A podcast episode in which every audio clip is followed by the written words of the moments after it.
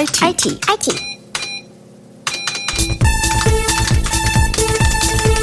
Die Breite dieser Angriffe wird gleichzeitig auch zunehmen. Statt einem Unternehmen, statt zwei Unternehmen, die angegriffen werden, kann der Angreifer in der gleichen Zeit 100 oder 200 angreifen? Genau das. Also das wird einfach effizient. Ja? IT auf die Ohren. IT auf die Ohren, die mittlerweile elfte Folge und heute eine besondere, ein Matthias gegen zwei Tobiasse. Einmal Tobias Herr, einmal Tobias Waldemode. Die Herren stellen sich gleich selber vor. Tobias 1, Tobias Herr. Mein Name ist Tobias Heer. Ich bin Professor für IT-Sicherheit an der Hochschule Esslingen. Ähm, ich arbeite auch in der Industrie bei Hirschmann Automation and Control. Ähm, das ist eine Firma, die macht äh, Switches, Access Points, Firewalls für Industriebedarf. Also alles, was man sich so vorstellen kann, was in eine ähm, Anlage reinkommt, in eine Fertigung, auf eine Windplattform oder sonst irgendwo, äh, wo es halt einfach robust und äh, langlebig sein muss. Und das ist natürlich IT-Sicherheit auch ein wichtiges Thema. Wir reden auch gleich über IT-Sicherheit. Im Gegensatz zu uns beiden hast du promoviert. Zu welchem Thema? Ähm, das war ähm, Sicherheit im Internet, Internetprotokolle. Ähm, ich habe da im Rahmen der AITF neue Sicherheitsprotokolle mitentwickelt und äh, dazu geforscht, wie man effizient kryptografische Mechanismen einsetzen kann, um Sicherheitsprotokolle ein bisschen sicherer und schneller zu machen. Kommen wir sicherlich auch noch mal drauf in dem Gespräch. Tobias Waltemode, schon ein alter Bekannter von der IOK, heute auch in den heiligen Hallen. Hallen ist doppeldeutlich, halt ein bisschen, aber ganz wenig. IOK, was machst du bei der IOK? Ich bin bei der IOK im Vertrieb unterwegs und habe das schon das eine oder andere Mal gesagt. Wir versuchen, die Umgebungen der Kunden etwas sicherer zu machen. Und wir reden heute schwerpunktmäßig über IT-Sicherheit. Und Tobias Herr ist quasi der, den Tobias Waltemode und ich ausquetschen werden zum Thema Sicherheit. Wir wollen jetzt alles von dir wissen. Wie kriegen wir die Netzwerke sicherer? Deswegen lass uns mal ein bisschen zurückblicken. Du bist ja auch schon mehrere Tage in diesem Geschäft unterwegs. Wie waren die Bedrohungen früher? Wie sind sie heute? Ist eine gute Frage. Also ich sag mal, früher ging man wahrscheinlich etwas unbedachter mit dem Thema um und auch die Frage der Bedrohung war wahrscheinlich etwas abstrakter als heute. Also wenn man sich das anschaut, so nach dem Jahrtausendwechsel, da war der große Schock, da kam irgendwie Stuxnet, äh, da hat man gesehen, dass es tatsächlich möglich Industrieanlagen anzugreifen. Manche Angreifer machen sich auch die Mühe, da speziell drauf einzugehen, haben dann eben auch ähm, dann Angriffe geschrieben für spezielle Industriekomponenten, also Siemens S7-Steuerungen waren das in dem Fall. Und äh, das war so ein richtig großer Schock, ja, weil die Leute gemerkt haben, wir sind nicht irgendwie auf einer Insel der Inkompatibilität, die uns vor allem schützt, sondern wir haben irgendwie auch tatsächlich Angriffsflächen. Und also ja, man hat auch lang dieses Beispiel dann genommen, um der Industrie dann irgendwie versuchen zu erklären, dass sie was tun müssen. Das ist nur ein sehr schlechtes Beispiel. Also ich komme aus dem Schwabenländle und ähm, hört man gar nicht. Nee, nee. Und wenn man dann natürlich irgendwie versucht, den Leuten zu sagen, oh ja, äh, da sind Angriffe möglich und dann erzählt man von Stuxnet, das war ein Angriff auf eine Urananreicherung im Iran, dann sagen die alle, ja gut, also ich bin weder im Iran, ich bin kein strategisches Ziel, ich mache auch gar keine Urananreicherung, wir machen XYZ. Ja. Und dann ist natürlich die Motivation, etwas zu tun, wieder relativ gering, weil es halt theoretisch Angriffe gibt, praktisch man sie aber nicht fühlt. Heute hat sich das Bild ziemlich gewendet. Also wenn man heute mit den Firmen spricht, ja, oder man sieht es auch in den Medien, da gibt es inzwischen fast keine Firma, die nicht in irgendeiner Form von IT-Sicherheitsproblemen oder Angriffen betroffen ist. Und manche mehr, manche weniger. Bei manchen geht es bis zum äh, existenziellen, bei anderen ist es irgendwie so eine latente, dauerhafte ja, äh, Bedrohung oder so ein latenter, dauerhafter Ärger, wenn man sich eben mit diesem Thema dann auch äh, ganz operativ beschäftigen muss. Und von daher ist es eigentlich, glaube ich, in den letzten Jahren von, von einer theoretischen Bedrohung zu einer praktischen Bedrohung geworden. Und man kann sich deshalb, glaube ich, heutzutage auch nicht mehr leisten zu sagen, ja, mich wird das ja nicht betreffen, ich mache ja keine Urananreicherung. Das ist heute nicht mehr der Maßstab, um angegriffen zu werden. Tobias Baltemode, wenn wir von der Praxis reden, hier mitten im Westfälischen, eure Kunden, klassische Mittelständler, was sind die häufigsten Bedrohungsszenarien, mit denen ihr konfrontiert werdet, wenn ihr Kunden beratet? Die häufigsten Situationen unserer Kunden sind, dass Lieferanten oder strategische Partner unserer Kunden dann unter Angriff gestanden haben, es irgendwelche Lieferkettenattacken gegeben hat oder ähnliches. Toi, toi, toi, einen großen Angriff auf äh, Bestandskunden von uns haben wir bis jetzt noch nicht gehabt. Die Frage ist natürlich, wann dieser kommen wird und wie gravierend er sein wird. Stellt sich die Frage, Tobias Herr, wie ist die deutsche Industrie generell vom großen Unternehmen bis zum kleinen auf solche Bedrohungen eingestellt. Ist da schon so dieses Bewusstsein, was du geschildert hast, ist das schon bei allen angekommen? Es gibt natürlich verschiedene Branchen und manche Branchen sind da vielleicht auch weiter als andere und es gibt natürlich verschiedene Firmengrößen. Und ich sage, umso größer die Firma, also sobald eine Firma irgendwie börsennotiert ist, dann ist es eh klar, dass sie sich um dieses Thema kümmern müssen. Ähm, aber umso kleiner die Firma ist, gerade wenn man dann die kleineren Mittelständler anguckt, dann hängt das halt oft auch am persönlichen Interesse und auch an der persönlichen Betroffenheit. Spätestens, wenn man einmal Opfer geworden ist, dann hat man ein intrinsisches Interesse, das zu ändern. Ähm, Insgesamt kann man, glaube ich, sagen, ähm, umso mehr man in den Bereich kritische Infrastruktur kommt, umso besser ist auch äh, das Bewusstsein und umso schärfer ist natürlich auch die Gesetzeslage. Also mit dem Kritisgesetz oder dem BSI-Gesetz hat sich ja vor Jahren auch schon einiges getan, sodass eben dann äh, Betreiber von kritischer Infrastruktur, also ähm, Energie, Transportwesen, äh, ähm, Telekommunikation zum Beispiel, also dass, dass die sich diese Unternehmen mit IT-Sicherheit ab bestimmten Schwellenwerten, ja, also nicht quasi mit dem kleinsten Werk, sondern eben dann mit größeren ähm, mit dem Thema beschäftigen müssen. Und heutzutage hat es eigentlich dazu geführt, dass eben diese Firmen etablierte Prozesse haben, weil die sich eben dann auf äh, Industriestandards gestürzt haben und diese dann umgesetzt haben. Aber ich sag mal so, wo, wo es unreguliert ist, dann ist das halt noch ziemlich Augusto. Ja, also viele Firmen tun was, manche Firmen mehr, manche weniger. Ähm, das ist sehr, sehr verschieden. Ich stelle mir gerade so einen Unternehmerstammtisch bei dir im Schwäbischen vor. Da sitzt ein Molkereibesitzer, da sitzt ein Schuhhersteller, da sitzt jemand, der beschäftigt sich vielleicht in der Papierindustrie. Die kommen zusammen, alle nicht kritische Infrastruktur. Wenn du zufälligerweise an diesen Tisch kommst, was gibst du denen mit auf den Weg? Ich denke, die Frage, ob man IT-Sicherheit macht, ist heutzutage nicht nur eine reine Gefühlsgeschichte, sondern eben auch eine wirtschaftliche.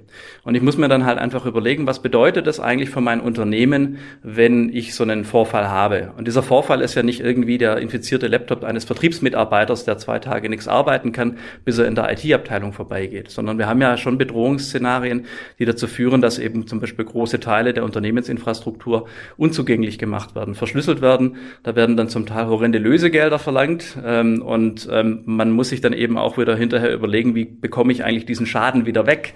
Also ähm, es ist ja nicht damit getan, so ein Lösegeld zu zahlen und dann denkt man, ja, alle Angreifer sind ehrenwert und werden dann nichts weiteres tun, sondern äh, man hat dann natürlich schon einen ganzen Rattenschwanz an Dingen an der an der Hacke. Wenn wir ruhig mal konkret. Okay. Wie sieht dieser Rattenschwanz aus? Also wie läuft das ab aus deiner Erfahrung? Ich habe ein Schuhunternehmen, bin nicht in der kritischen Infrastruktur. Wie werde ich angegriffen? Was gibt es für Szenarien? Ja, also die erste Frage ist natürlich, wie geht so ein Angriff überhaupt los? Und ähm, jetzt sind wir mal bei diesem Schuhunternehmen, das heißt, wir sind jetzt nicht ein herausgehobenes Ziel, wo jemand sich besonders viel Mühe gibt. Dann wird man wahrscheinlich durch eine Erstinfektion, ähm, entweder ähm, durch äh, eine Schwachstelle, die man hat, oder durch eine ähm, Datei, die man irgendwie bekommt, oder eben vielleicht auch gezielt, ja, mit so einem Social Engineering Angriff, wo jemand eben dann irgendwie einen, ähm, einen Sachverhalt beschreibt, der gar nicht stimmt, und man bringt jemand dazu, dass man ähm, irgendwas ausführt. Ja, eine Datei ausführt, irgendwas öffnet. Und dann ist der Angreifer erstmal auf einem Rechner. Wenn man sich so die Statistik anschaut, dann ist das etwa 50-50. Also das Ausnutzen von Schwachstellen und äh, die Social Engineering Angriffe, das sind so etwa die zwei großen ähm, Angriffswege. Und dann ist der Angreifer erstmal auf einem System. Und äh, von diesem System aus geht es dann eben weiter, da wird eben erkundet, was sehe ich denn sonst für Systeme. Und dann verwenden viele Angreifer äh, eben zum einen selbstgebaute Tools, zum anderen aber auch Standard-Tools. Und ähm, was erstaunlich ist, also diese Standard-Tools, die haben sich die letzten Jahre kaum verändert. Ja? Ich habe eine Penetration-Testing-Vorlesung, wo man eben auch lernt, wie man dann eben auf Angreiferart und Weise prüft. Ja, da mache ich seit acht oder zehn Jahren, ähm, mache ich Tools wie PSExec oder ähm, dann eben per RDP, also Remote Desktop-Verbindung von einem Rechner auf den anderen kommen. Das äh, ist auch heute noch Stand der Dinge. Also das passiert auch heute noch. Das heißt, der Angreifer, der ähm, springt von System zu System. Manchmal ist es so, dass man in so einem System dann halt einfach Komponenten hat, die auf allen Rechnern laufen. Das sind dann oft so zentrale Windows-Komponenten. Und wenn die dann eben zu dem Zeitpunkt Schwachstellen haben, die nicht behoben sind, dann macht es das dem Angreifer natürlich einfacher. Und was dann in der Regel passiert, ist, dass so die Angreifer sich im Netzwerk umgucken und die versuchen ja auch ökonomisch zu sein. Das heißt, die schauen sich an, was ist das für eine Firma? Wo bin ich denn da gelandet? Ja, weil in der, in der Regel ist es es so, dass die Angreifer erstmal gar nicht wissen, wo sind sie, äh, wenn das kein gezielter Angriff ist, sondern dann erkunden die so ein bisschen. Und dann wird versucht, auch das Geschäftsmodell und auch den Wert von dieser Firma und auch den Wert von Daten für diese Firma herauszufinden. Und da gibt es eigentlich zwei Möglichkeiten. Die erste Möglichkeit ist, diese Firma ist nicht attraktiv genug. Das heißt, wir verschlüsseln einfach alles, was wir so finden können und versuchen ein bisschen Geld damit zu machen. Das kann für eine Firma schon sehr desaströs sein.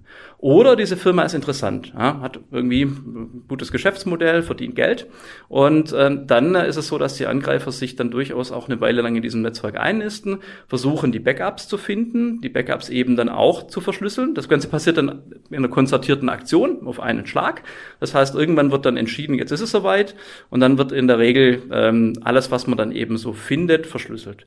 Oftmals ist es dann so, dass bevor verschlüsselt wird, noch die Daten runtergeladen werden und ähm, was dann passiert ist, man bekommt so ein Erpressungsschreiben. Ja, das wird dann entweder irgendwie auf einem infizierten Rechner angezeigt oder wird einem sonst wie zur Verfügung gestellt. Man merkt es auch relativ schnell, dass man betroffen ist, weil es funktioniert nichts mehr.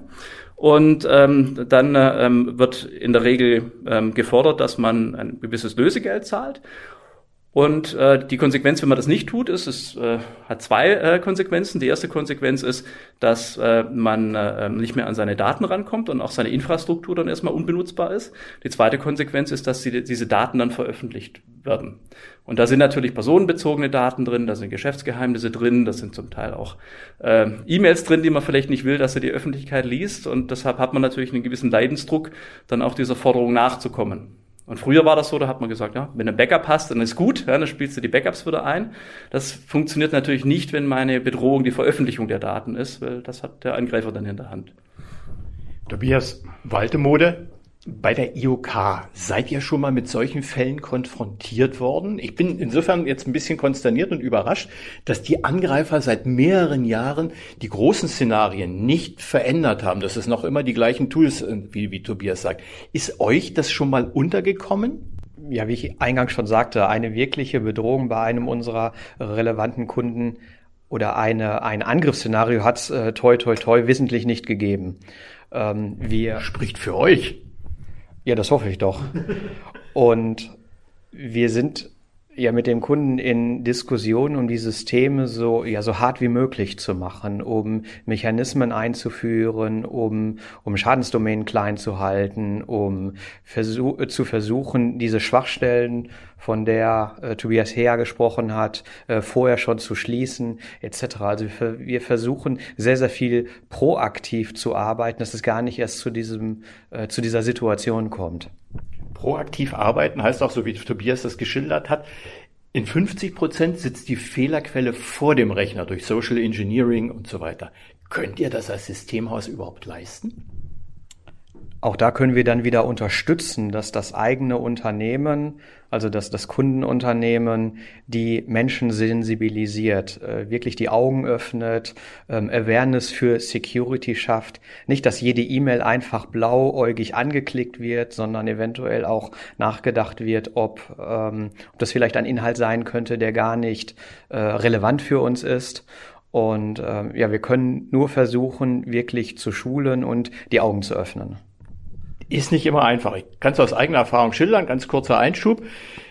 Einer der ersten Viren, die rumgingen, hieß I love you. Ihr schmunzelt, kennt ihr noch? Und äh, in meinem Fall war es so, ich hatte mich mit mit einem Controller einem Unternehmen, mit dem ich vorher gearbeitet hatte, sag ich mal, ein, ein direktes Gespräch gehabt. Wir sind ein bisschen unschön auseinandergegangen. 20 Minuten später krieg ich von ihm eine Mail, I love you. Natürlich habe ich darauf geklickt, weil die Situation so war. Einschub zu Ende. Könnt ihr auf alle Situationen vorbereitet sein, wenn ihr Mitarbeiter schult? Nein, auf gar keinen Fall. Wir können so viel wie möglich versuchen, es dem Angreifer schwerer zu machen, aber einen hundertprozentigen Schutz, eine hundertprozentige Präventivmaßnahme, die kann es überhaupt nicht gehen. Es ist ein Katz-und-Maus-Spiel gefühlt und äh, mal ist man die Katze, mal ist man die Maus. Und nein, das geht überhaupt nicht. Jetzt ist das Kind im Brunnen gefallen, Tobias Herr. Wie geht's dann weiter? Das Unternehmen hat den maximalen Schaden. Also Backups verschlüsselt, Daten sind unterwegs. Was kann ich noch tun? Es gibt natürlich mehrere Dinge, die man so nach und nach angehen muss. Also das erste ist mal die Frage, was ist denn überhaupt passiert? Weil ohne diese Frage zu klären, kann ich auch ganz schlecht Gegenmaßnahmen steuern. Das heißt, man muss schauen, welche Systeme sind betroffen, wie hat sich der Angreifer eigentlich im Netzwerk eingenistet, was muss ich überhaupt jetzt ähm, isolieren, abkapseln, was muss ich neu machen? Und wenn man diese Frage schlecht oder nicht beantworten kann, dann hat man natürlich sehr viel Arbeit, wenn man davon ausgehen muss, das ist überall. Ja. Das Zweite ist natürlich dann diese Systeme wieder funktional bekommen. Gerade wenn wir über ähm, die Industrie reden, dann ist der eigentliche Schaden ja oft nicht die Daten, die verloren gegangen sind oder sogar die Vertraulichkeit der Daten, sondern eben die, dass die Systeme funktionieren, dass man die effizient auch wieder herstellen kann. Also ein Beispiel, wo man eben auch sieht, wie schwer das sein kann, ist zum Beispiel ähm, einige Jahre zurück ähm, Ransomware WannaCry, ja, schon ein recht altes Beispiel. Man kann sich vielleicht noch erinnern, da ging durch die Presse, uh, Angriff aufs britische Gesundheitssystem, die Kliniken sind betroffen betroffen. Und dann haben nach und nach immer mehr Unternehmen geklagt, dass es eben hier Probleme gab. War übrigens auch so eine Windows-Schwachstelle, ähm, die eben viele Systeme betroffen hat. Übrigens war die schon ähm, tatsächlich bekannt, äh, kommuniziert und auch patchbar. Ähm, aber in der Industrie ist halt so ein bisschen das Problem, ja, wenn ich äh, eben Patches einspiele, dann muss ich meine Produktion anhalten. Ich muss ähm, vielleicht diese auch im Vorfeld testen. Ich muss vielleicht auch auf ähm, Hersteller-Images warten oder eine Freigabe von dem Hersteller für bestimmte Patches. Das ist nicht so einfach, deshalb habe ich da eben auch Systeme, die schwer aktuell zu halten sind. Und was da passiert ist, ist ein Beispiel, das es ganz gut zeigt, nämlich äh, WannaCry hat sehr viele Geldautomaten und auch Ticketautomaten, zum Beispiel die von der Deutschen Bahn verschlüsselt. Und jetzt überlegt man sich, was muss ich denn machen, um die wieder ans Laufen zu kriegen, wenn die nicht mehr funktionieren? Naja, ich muss an jeden von diesen Ticketautomaten jemand hinschicken, der da physisch vor Ort eben äh, zum Beispiel wieder das Basissystem einspielt. Das heißt, es geht gar nicht drum, dass man sagt, es sind Daten verloren gegangen, sondern es funktioniert einfach nicht, was es funktionieren soll und die Wiederherstellung ist teuer. Das heißt, es ist gut, wenn ich weiß, was betroffen ist, dass ich eben nur das wiederherstelle, was nötig ist. Ähm, wenn ich die Kontrolle dann mal wieder erlangt habe, dann geht es natürlich auch darum, dass man eben zum Beispiel Daten wieder beschafft. Ja, das heißt, wenn ich dann eben sage, okay, ich habe ein Backup, ähm, aber dieses Backup, da war der Angreifer vielleicht auch schon im System, dann kann ich dieses Backup nicht verwenden. Dann muss ich in der Vergangenheit weiter zurückgehen, bis ich einen Stand finde, wo ich sagen kann, da war der nicht. Ja, und genau dafür ist es auch wieder wichtig zu erkennen, wie kam denn der Angreifer und wann kam der Angreifer. Und jetzt hat man natürlich die Schwierigkeit, jetzt habe ich ein Backup, das ist jetzt acht Wochen alt und da kam der Angreifer Buffer. Das heißt, ich kann dann irgendwie so ein acht Wochen altes Backup einspielen. Das heißt, was auch immer ich für ein System habe, das hat acht Wochen Amnesie. Das heißt, ich kann auch nicht einfach sagen, wir machen einfach weiter wie bisher, weil der, der Stand, der stimmt halt einfach nicht. Da muss ich dann eben auch schauen, wie das geht. Ähm, und äh, dann muss ich natürlich auch schauen, dass ich den Angreifer auch nachhaltig wieder aussperre, weil so ein Angreifer versucht sich natürlich auch Hintertürchen offen zu lassen. Ja. Die kommen manchmal auch nicht nur einmal, sondern auch gern mehrmals. Äh, wenn die Firma einmal gezahlt hat, vielleicht zahlt es ja auch nochmal. Und äh, von daher muss man natürlich auch schauen, dass man diese Hintertürchen dann dementsprechend dementsprechend Sport. Und ähm, oft heißt das eben, die Systeme neu aufzubauen. Man hat das vielleicht ähm, gesehen an dem Cyberangriff auf den Bundestag, war ja auch viel in der Presse. Da funktionierte auch wochenlang nichts. Warum? Die haben jedes einzelne System neu gemacht, weil sie gesagt haben, wir wissen nicht, wo das überall, überall war. Und von daher ist das natürlich schon ein ganz großer Aufwand. Und das hört sich jetzt, wenn man das so runterrattert, diese verschiedenen Schritte an, als würden die alle schnell gehen. Zum Teil dauert das wirklich Wochen und Monate. Und äh, dann ist die Frage, wie kann ich denn eigentlich meine Produktion weiterhin laufen lassen? Und dann kann es halt sein, es geht zurück zu Zettel und Stift. Dann hat man eine Laufzettel und dann ähm, geht man eben tatsächlich mit einer Bestellung und dem Laufzettel durch die Fertigung und versucht noch das Nötigste zu fertigen, damit man eben seine Kunden weiterhin bedienen kann, äh, wenn man sich einfach nicht leisten kann, so eine Produktion mal zwei, drei Monate komplett stehen zu lassen. So wie du das schilderst, das waren jetzt alles Beispiele aus der Vergangenheit. Wir haben im Vorgespräch schon so, so Begriffe diskutiert, künstliche Intelligenz und so weiter. Wie werden sich damit Angriffe verändern? Weil so ein Angreifer ist ja auch nicht blöd, der nutzt ja auch neue Techniken. Ja, das stimmt, das stimmt. Und künstliche Intelligenz, ich meine, man hat das gesehen, als äh, im Herbst letzten Jahres äh, ChatGPT durch die Medien ging ähm, und ähm, auch am Anfang diesen Jahres hat man dann plötzlich tolle Bilder gesehen, die künstliche Intelligenz gemalt hat. Also früher hat man künstliche Intelligenz eigentlich stark dazu verwendet, um Sachen zu analysieren. Ja, da hat man Anomalien erkannt, da hat man irgendwelche Trends in irgendwelchen Daten erkannt, da hat man dann irgendwelche ähm, Abweichungen von irgendwelchen Dingen, die man haben wollte, erkannt. Und jetzt sind wir beim Punkt generative KI. Das heißt, die KI erzeugt Dinge. Und äh, das ist jetzt erstmal für die Effizienz von vielen Leuten natürlich sehr schön, ja, wenn ich dann sage, okay, ich habe keine Lust, diese E-Mail zu schreiben, dann sage ich ChatGPT, schreibt mal eine E-Mail, da sollte das drinstehen, dann schreibt er einem die tollste E-Mail in allen möglichen Sprachen. Aber wenn man das weiter dreht, dann ist man heute auch schon bei dem Punkt, äh, das ist vielleicht auch der Punkt Deepfake, wo ich dann zum Beispiel auch Video- und Tonaufnahmen äh, sehr gut nachahmen kann. Also die KI ist ja irgendwie Meister im Nachahmen. Und ähm, dann kann man sich natürlich sehr, sehr schnell vorstellen, dass solche Social Engineering Angriffe, haben wir vorher gesagt, etwa die Hälfte der Angriffe startet so, plötzlich deutlich besser werden. Das ist eine ganz andere Qualität. Weil, Sag das mal ein konkreten Beispiel, bessere Qualität. Wie könnte das aussehen? Okay, also äh, man stellt sich vor, ähm, ich bin am Telefon, ähm, werde angerufen und da ist mein Chef dran. Und der Chef, der will irgendwas von mir. Und ich erkenne den an seiner Stimme, ganz klar. Und er will auch etwas von mir, das für mich plausibel ist. Ähm, dann bin ich natürlich sehr geneigt, das zu tun. Ähm, früher war es ja so, und da sind wir vielleicht wieder bei diesem Punkt Schulung. Ja? Also wir sind ja alle drauf trainiert, offensichtliche Angriffs-E-Mails zu erkennen. Da sind Rechtschreibfehler drin. Da passt der Betreff überhaupt gar nicht zu meinem Kontext oder meiner Situation. Ja? Ich bin kein Postbankkunde und mir wird gesagt, mein Postbank Postbankkonto wurde gesperrt. Ähm, oder da sind dann irgendwelche ähm, seltsamen Formulierungen oder Dinge drin, die einfach nicht passen. Man stelle sich vor, das wird jetzt deutlich besser, weil die künstliche Intelligenz einfach sehr personenbezogen eine E-Mail für mich schreiben kann. Das heißt, ich kann eben Informationen über das Unternehmen, über die Personen eben aus verschiedenen Social Media etc. weiter verarbeiten und dann kommt eben eine Angriffs-E-Mail, die wirklich super zu mir passt, zu meiner Funktion im Unternehmen, zu dem, was ich tue. Und die imitiert dann vielleicht noch meinen Chef. Und äh, wenn dann danach noch ein automatischer Anruf kommt, mit dem ich mich dann auch unterhalten kann ähm, und die Stimme passt und die Stimme, wie, wie findet man denn die Stimme des Chefs? Ja, man findet auf YouTube eine Aufzeichnung einer Rede und schwuppdiwupp hat man ein Stimmmodell. Und dann ist das natürlich unglaublich glaubhaft. Und ähm, von daher wird es natürlich dann sehr, sehr schwierig, ähm, aus diesem Muster, das man hatte, ich erkenne Social Engineering Angriffe, weil die sind so schlecht gemacht, herauszukommen. Das kann ich natürlich heute auch schon machen. Wenn ein Angreifer sich richtig viel Mühe gibt, dann kann er mir eine ganz tolle E-Mail schreiben, der ich sofort glaube. Das ist aber Aufwand. Mit ChatGPT ist es das nicht mehr. Das heißt, die Breite dieser Angriffe wird gleichzeitig auch zunehmen. Breite wird zunehmen. Das heißt, statt einem Unternehmen, statt zwei Unternehmen, die angegriffen werden, kann der Angreifer in der gleichen Zeit 100 oder 200 angreifen? Genau das. Also das wird einfach effizient. Ja? Das heißt, der Angriff wird für den Angreifer viel weniger teuer und die Erfolgschancen werden höher. Und somit ist es natürlich viel attraktiver, das zu tun. Jetzt will ich nochmal zurück zu dem Chef. Was sagt der mir dann, der vermeintliche KI-Chef am Telefon? Was sagt er zu mir? Lieber Mitarbeiter, mach das und das? Also im einfachsten Fall weiß der Angreifer vielleicht, es gibt eine Schwachstelle in meinem E-Mail-Programm oder meinem PDF-Reader und dann ähm, muss ich vielleicht noch rausfinden, was wird dann in der Firma verwendet.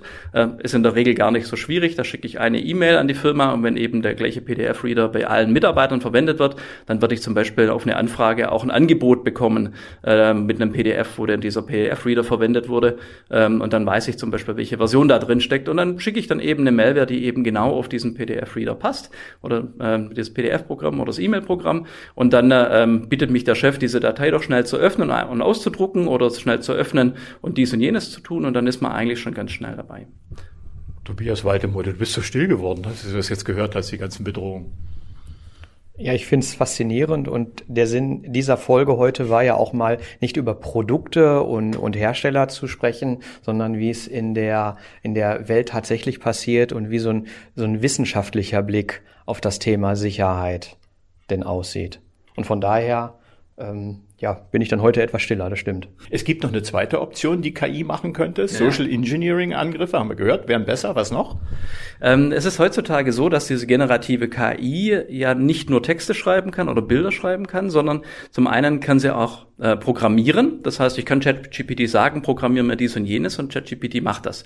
Nicht unglaublich groß. Ja? Also ich kann denen nicht sagen, schreib mir mal ein neues Betriebssystem, ähm, aber ich kann durchaus kleinere Programme und Programmschnipsel durchaus durch ChatGPT machen lassen.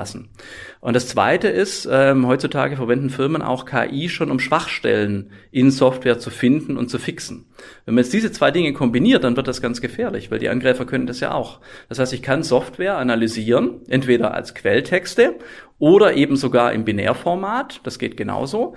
Ähm, und die KI kann mir Schwachstellen in dieser Software aufspüren. Und äh, jetzt sind wir an dem Punkt, dann kann, kann die KI auch Code schreiben. Und äh, der nächste Schritt, wenn man diese beiden kombiniert, wird die KI Schwachstellen aufspüren und auch ausnutzen können. Und dann sind wir an einem Punkt, der für die Angreifer bisher auch sehr aufwendig und kostenintensiv war, nämlich das Finden von Schwachstellen, auch neuen Schwachstellen, unbekannten Schwachstellen und das Schreiben von äh, Malware-Code. Und ähm, natürlich gab es auch in der Vergangenheit immer wieder so Standard-Malware. Ja, da gibt es ganze Betriebssysteme, äh, Kali Linux zum Beispiel oder Frameworks, das Metasploit-Framework, wo ganz viel Malware-Code drin ist. Aber der wird relativ leicht erkannt, äh, wenn ich den von der Stange weg verwende, weil ja, die Signaturen dafür, sie sind bekannt. Und äh, ich kann eben an der Stelle sehr gut erkennen, wenn so was bei meinem E-Mail-Programm zum Beispiel vorbeischwimmt. Deshalb gehen viele Angreifer oder auch viele Pentest-Häuser, die das dann testen, her und schreiben ihre eigene Malware. Das ist ein aufwendiger Prozess. Also erstmal Exploit finden und dann Malware schreiben. Und wenn ich diese zwei Schritte automatisieren kann, dann habe ich Malware, die Angriffe ähm, durchführen kann, die bisher unbekannt sind und die vor allem auch schwer zu erkennen ist. Und das verändert natürlich auch diese zweite Komponente. Wir haben gesagt, die Hälfte kommt über Social Engineering, die andere Hälfte kommt über Schwachstellen. Jetzt sind wir an dem Bereich Schwachstellen, wo man eben dann auch mit KI eine deutliche äh, Verschlimmerung, sage ich mal, äh, der Angriffslandschaft sehen werden. Wir werden das sehen. KI ist schon in aller Munde. Gibt es diese Angriffe schon aus deiner Erfahrung als Forscher? Gerade ähm, diese erste Art von Angriff, diese Social Engineering Angriffe, die wurden tatsächlich schon durchgeführt. Ja, also gerade Angriff per Telefon mit Sprachmodell, ähm, das hatten wir äh, in der Vergangenheit oder jüngeren Vergangenheit jetzt tatsächlich auch schon. In welchem Umfang steigen die, die Angreifer um von, von der alten, althergebrachten Angriffstechnik auf neue? Das ist schwer zu sagen, das kann ich schlecht einschätzen. Ich weiß auch nicht, ob es da überhaupt eine Statistik dazu gibt, äh, wie viel KI bei diesen Angriffen verwendet wird. Aber was man sagen muss, ist natürlich, wenn es einfacher ist und schneller geht und ich dadurch mehr Profit machen kann, dann sind die Angreifer da natürlich auch relativ gewieft. Ja, also die sind technisch nicht hinterm Berg. Und wenn ich das so problemlos machen kann, wären es vermutlich auch mehr, nicht nur mehr Angriffe, sondern auch mehr Angreifer. Das weiß ich gar nicht, ob das tatsächlich der Fall sein wird. Ich glaube, das kann man nicht unbedingt daraus herleiten. Aber zumindest ändert sich die Bedrohungslage für die Unternehmen, wenn man einfach mit hochqualitativeren Angriffen auch schon als kleineres Unternehmen rechnen muss. Wir sprechen so allgemein von Unternehmen. Du machst aber in deiner täglichen Arbeit Unterschiede zwischen normalen Mittelständlern in Anführungsstrichen und Industrie und dem Industrieumfeld. Also ich bin Techniker ja, und äh, das liegt so ein bisschen zusammen damit zusammen oder hängt damit zusammen, wie denn eigentlich ähm, die Netzwerke funktionieren und aussehen. Also in der Industrie ist das sehr viel, man sagt auf Neudeutsch Purpose Build. Ja, das heißt, das Netzwerk ist gemacht, um eine gewisse Anwendung zu ermöglichen. Und ähm, da habe ich natürlich eine andere Struktur und ich habe auch andere Dinge in meinem Netzwerk als in einem IT-Netzwerk. In einem IT-Netzwerk habe ich oftmals gut pflegbare, fast schon Monokulturen an äh, Desktop-Rechnern. Ich habe ähm, einen Ort, ja, ähm, wo ich dann irgendwie meine Server stehen habe. Ähm, ich habe eigentlich eine relativ klare Struktur, wie ich in das Unternehmen IT-technisch hineinkomme. Ähm, in der Fertigung kann das ganz anders sein. Das heißt, ich habe ganz verteilt verschiedenste Dienste von verschiedenen Herstellern, verschiedene Steuerungen, verschiedene Protokolle, die eigentlich alle für irgendwelche kleinteiligen Aufgaben entworfen werden. Und ähm, das heißt, ich habe eine riesen Heterogenität, was meine IT-Landschaft angeht. Das ist das Erste. Und ich habe auch eine starke Dezentralisierung, weil ich halt einfach ganz viele Systeme habe, die eben, wenn man zum Beispiel sagen würde, okay, ähm, in meiner IT-Landschaft, da habe ich irgendwie die Server alle an einer Ste Stelle stecken. In meiner OT-Landschaft, also Operational Technology, in meinem ähm, Industrienetzwerk, da sind ganz viele Geräte, die agieren als Server ähm, und äh, stellen Daten für andere Teile der Produktion zur Verfügung. Und so habe ich dann einfach eine starke Aufgliederung. Und auch meine Netzwerkstrukturen sind ein bisschen anders. Also äh, in der ähm, OT, also in der Industrie, ist es so, dass ähm, eins der, der, äh, der Mantras, die man so die letzten Jahre verfolgt hat, weil sie auch ganz gut funktionieren, ist das Prinzip der Zonen und Leitungen. Das heißt, ich habe nicht ein großes Netzwerk, da schmeiße ich alle Geräte rein, sondern ich mache eine Netzwerksegmentierung nach Funktionsgruppen. Das heißt, jede Zelle hat zum Beispiel äh, entweder ein einzelnes VLAN oder ein einzelnes Subnetz und ähm, die sind dann eben dann wieder über zum Beispiel Firewalls miteinander verbunden und das das ist eine Struktur, die würde man wahrscheinlich so in der IT-Welt nicht unbedingt umsetzen, dass man sagen würde, ja, jedes Büro, das kriegt eine eigene Firewall und sitzt dann irgendwie äh, auch, auch physisch irgendwie an einer ganz anderen Stelle, sondern da würde man wahrscheinlich viel stärker zentralisieren. Ähm, und von daher sehen die Strukturen in der OT ein bisschen anders aus als in der IT. Ein weiteres Thema, was wir noch hatten, war so ein bisschen die, auch bei der Heterogenität, die Pflege auch. Also ich habe halt jetzt nicht nur irgendwelche Windows-Monokulturen äh, oder dann Linux-Server zum Beispiel, sondern ich habe ganz viele Einzelhersteller, die irgendwie Firmware-Images für ihre Geräte bereitstellen, für ihre Maschinen. Und das heißt auch Patch-Management ähm, und schauen, wie aktuell ist meine Anlage, wie ist meine Bedrohungslage eigentlich aufgrund meiner Softwarestände, ist nicht ganz so einfach. Jetzt kommt die alles entscheidende Frage an beide Tobiasse. Zuerst Tobias Waltemode. Wie schütze ich mich? Welche Szenarien empfiehlt ihr als IOK euren Kunden? Das Thema Segmentierung ist sicherlich ein Thema, was wir weiter vortreiben müssen. Und wenn es in der OT-Welt Standard ist und gelebt wird, müssen wir das auch peu à peu in die IT-Welt überführen. Und da ist es inzwischen, zumindest in äh, unseren äh, Kundenfeldern so, dass da schon segmentiert wird. Ähm, Im Gesundheitswesen, in Krankenhäusern und Co. wird ähm, häufig segmentiert, dass ich schon ähm, produktionsrelevante Serversysteme, IT-Systeme von den Druckern einfach trenne, weil ich einfach vielleicht nicht weiß, was auf meinen Druckern oder meinen Kaffeemaschinen ähm, äh, passiert. Wir waren vor einigen Monaten bei der Firma Macmon zusammen und haben über die Kaffeemaschine mhm. ähm, gesprochen, die dann Unheil anrichten kann. Und diese Segmente, damit das Unheil dann nur in einem kleinen Segment ist, diese Segmente einzuführen, das ist, glaube ich, so mit einer der wichtigsten Schritte, um auch in Zukunft ja die Schadensdomänen wieder kleiner zu bekommen. Und ja, Schulen, Schulen, Schulen, wirklich am Thema der Zeit bleiben. Tobias Herr, du. Also ich glaube, das ist vielleicht auch ein ganz schöner Bogen zu dem, was wir vorher hatten mit der KI. Also wenn man sich überlegt, dass irgendwie meine, meine äußere Hülle durchlässiger wird wegen besseren und mehr Angriffen oder ähm, ja vielleicht auch ähm, einfacheren Angriffen, dann ist ja die logische Konsequenz, dass ich mich nicht mehr so stark auf diese Hülle verlassen kann. Dann muss ich mich dann auch stärker ums Innere kümmern. Und ich glaube, ich kann mich heutzutage nicht mehr auf den Standpunkt stellen, ich wehre einfach alles von außen ab und wir werden niemals einen Angriff haben. Das heißt, man muss sich eigentlich schon rechtzeitig mit der Frage beschäftigen, was passiert denn eigentlich im Falle eines Angriffs und welche Möglichkeiten hat denn eigentlich ein Angreifer? Und da sind wir dann halt genau bei diesem Thema Segmentierung. Wie kann ich eigentlich so einen Angriff dann eindämmen, sodass eben der Angreifer nicht an unnötig viele Systeme oder Dienste hinkommt? Und ähm, ich denke, das ist eine ganz pragmatische Lösung, dass man dann einfach sagt, ich trenne diese Dinge voneinander, weil wenn niemand an die anderen Dienste drankommt, an die er nicht hinkommen muss, dann ist das für den Angreifer natürlich auch der Fall. Setzt aber eine Menge Wissen und eine Menge Kompetenz in der IT-Beratung voraus. Und wir wissen alle, Fachkräftemangel ist ein Thema, was auch in der IT eine große Rolle spielt. Wie kann ich trotzdem mit geringen personellen Ressourcen das erreichen, was du eben beschrieben hast, nämlich die maximale Sicherheit? Ja gut, also das, das, stimmt. Ich muss natürlich viel mehr über meine Netzwerke wissen. Ich muss auch mehr wissen, was da drin passiert. Und was man auch sagen muss, so einen Retrofit quasi. Ich habe quasi harte Schale, weicher Kern.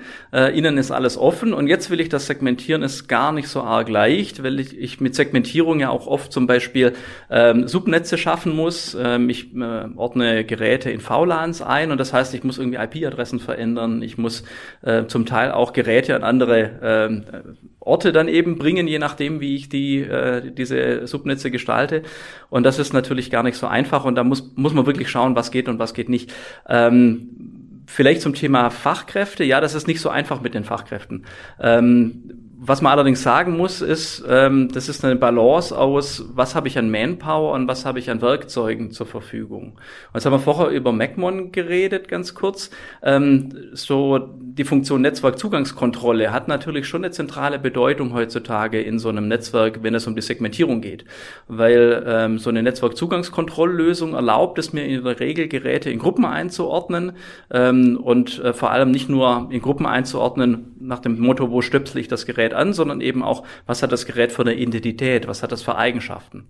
Und auch später erlaubt mir so eine Netzwerkzugangskontrolllösung, Geräte auch wieder aus dem dynamisch oder dynamisch aus dem Netzwerk zu isolieren, wenn ich feststelle, dass ein Problem mit diesem Gerät äh, existiert.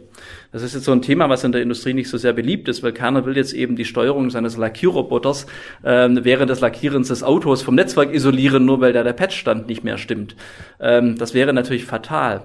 Aber ich kann natürlich schon verschiedene Funktionsgruppen bilden und ich dann zum Beispiel sage, ähm, der Wartungslaptop eines Mitarbeiters, ähm, vielleicht auch sogar einem externen Mitarbeiter, der entspricht nicht meinen äh, Vorgaben, ja, dann ist es dort relativ einfach, den zu isolieren. Und so kann ich dann eben sagen, bestimmte Geräte kann ich isolieren, andere Geräte kann ich nicht isolieren.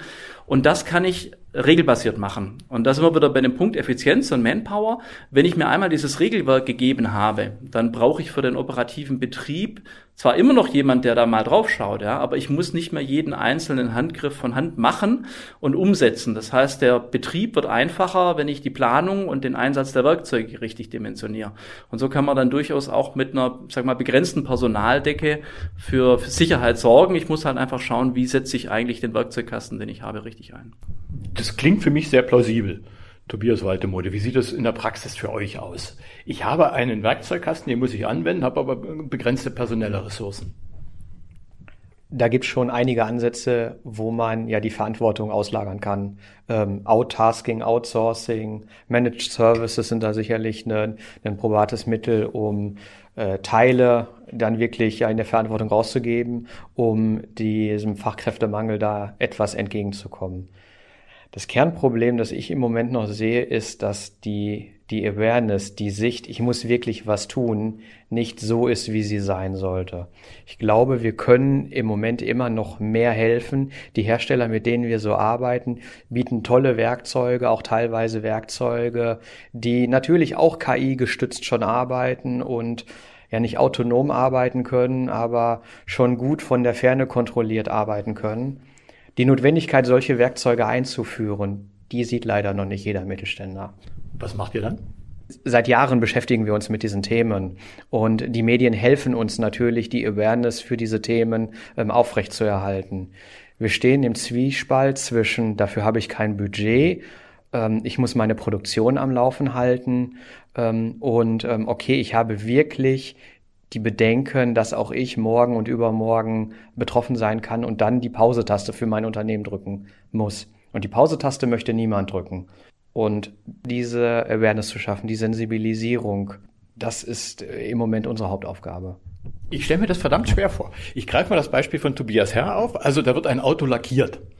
Und genau dieser Lackierautomat soll vom Netz genommen werden, weil er nicht gepatcht worden ist. Und du kommst dann dahin als IOK und sagst, äh, du musst deinen Lackierroboter da wegnehmen, weil der ist nicht gepatcht worden.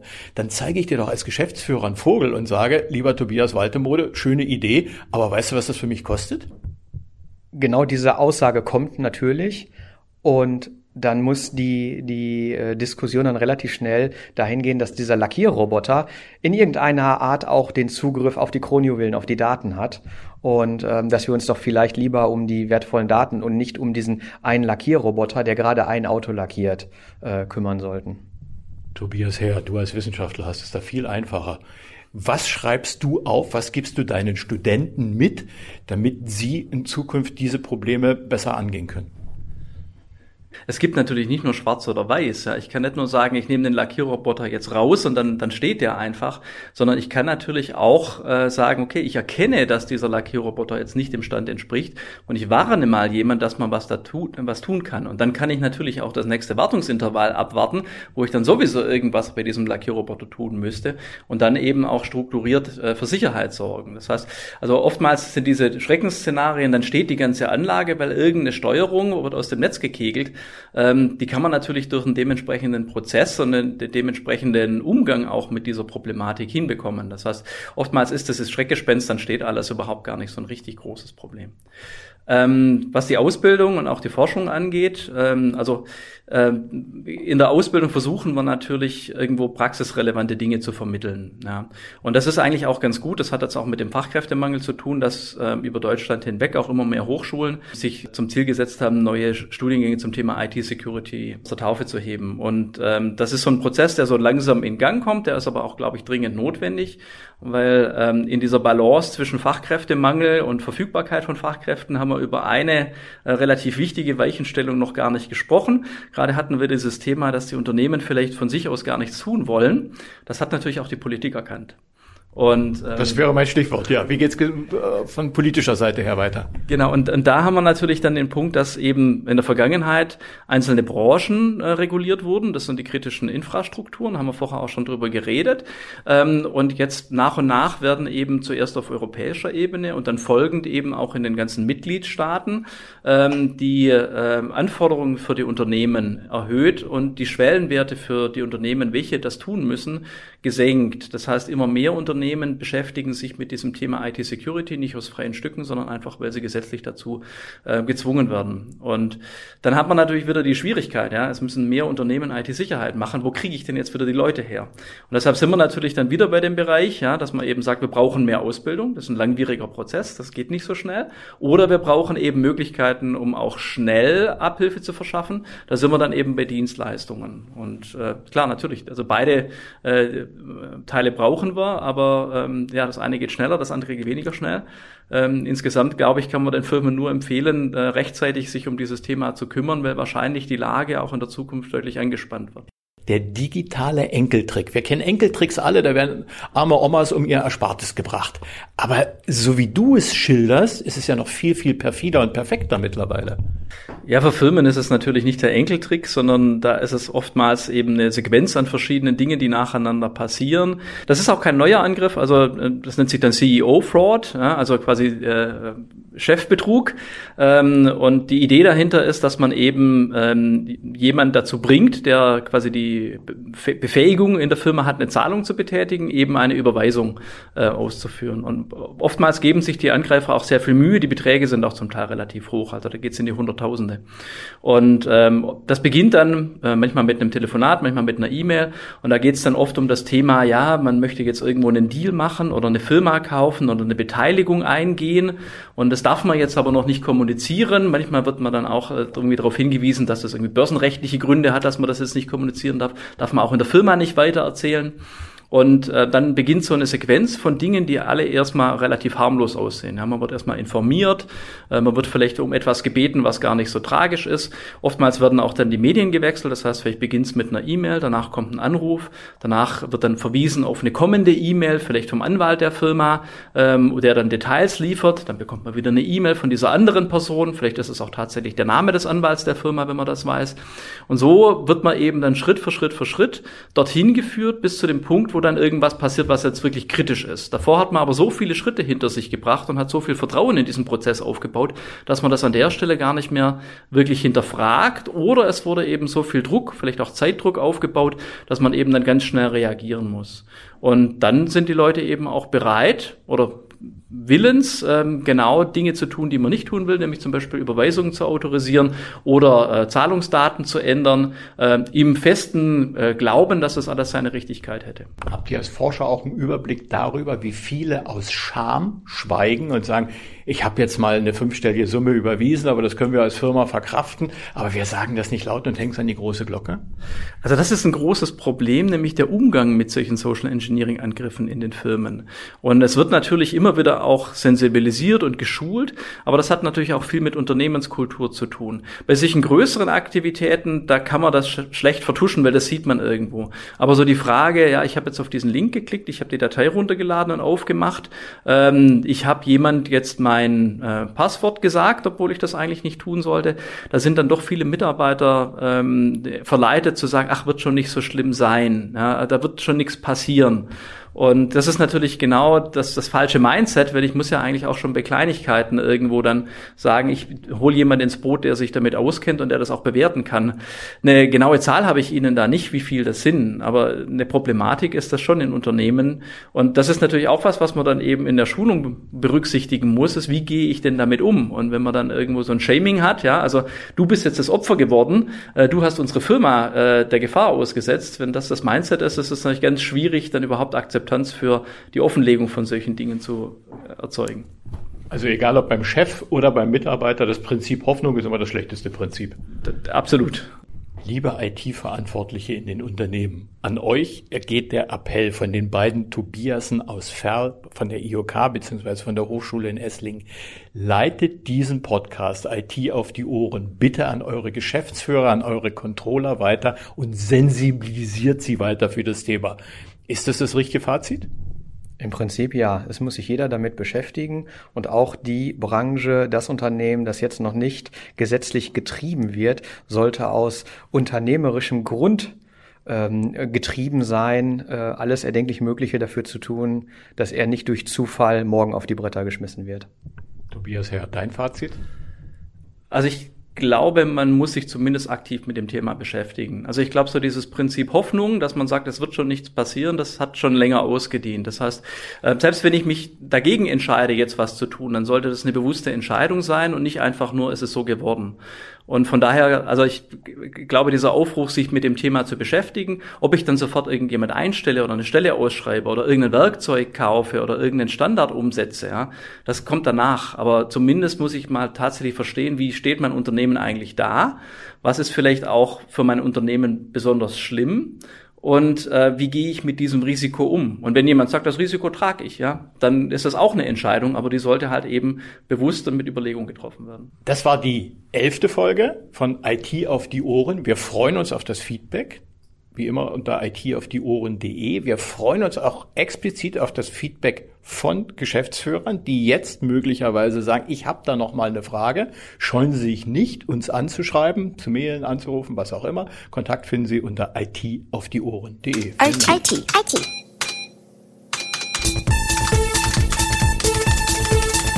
IT auf die Ohren.